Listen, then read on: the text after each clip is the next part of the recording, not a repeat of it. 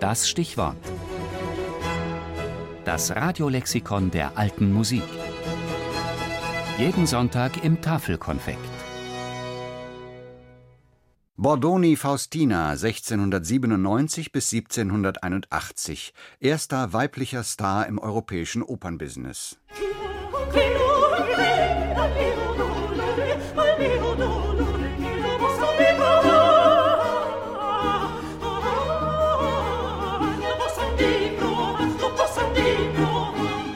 Damals wie heute.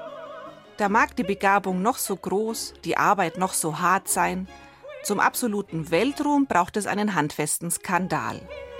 Diesen Skandal liefert die italienische Mezzosopranistin Faustina Bordoni dem Londoner Opernpublikum am 6. Juni 1727. Während einer Aufführung von Bononcinis Astianate kommt es zu einem Zusammenstoß von Bordoni-Fans mit den Anhängern ihrer Konkurrentin Francesca Cuzzoni. Ein Zeitgenosse berichtet, was die Opernfans angeht, so sind sie leidenschaftlicher denn je. Ich nehme an, Sie haben bereits gehört, dass beide Sängerinnen letzten Dienstag so mit Zischen und Buhrufen bedacht wurden, dass die Vorstellung an diesem Abend nicht zu Ende gebracht werden konnte. Später bauscht man das unsportliche Verhalten des Publikums auf und behauptet, die beiden Diven hätten sich auf der Bühne regelrecht verprügelt. Faktisch falsch.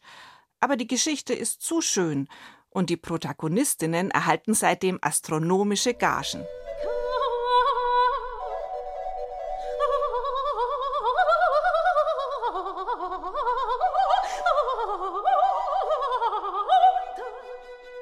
Die Biografie der Faustina Bordoni, genannt La Sirena, bietet alles, was ein Superstar auch heute noch seinem sensationshungrigen Publikum schuldig ist.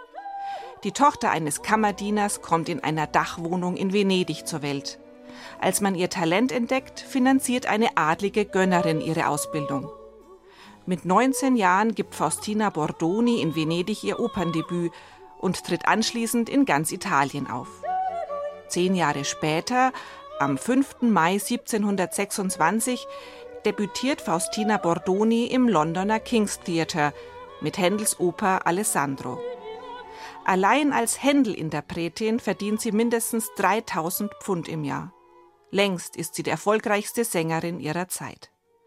Der Komponist Benedetto Marcello lobt ihren Gesang, indem er betont, dass die Bordoni ihre Arien nicht mit Verzierungen überhäuft. Johann Joachim Quanz beschreibt die Primadonna so: Sie hatte ein gut Gedächtnis in den willkürlichen Veränderungen und eine scharfe Beurteilungskraft, den Worten, welche sie mit der größten Deutlichkeit vortrug, ihren gehörigen Nachdruck zu geben.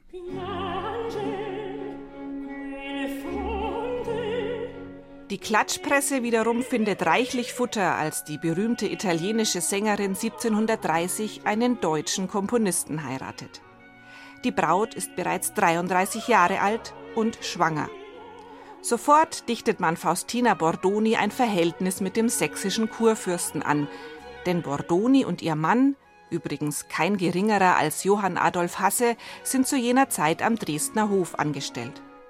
Hasse schreibt seiner Frau über 20 Opern auf den Leib, kraftvolle Partien, die viel darstellerische Präsenz erfordern. 1751, 35 Jahre nach ihrem ersten großen Auftritt, verabschiedet sich Faustina Bordoni von der Bühne.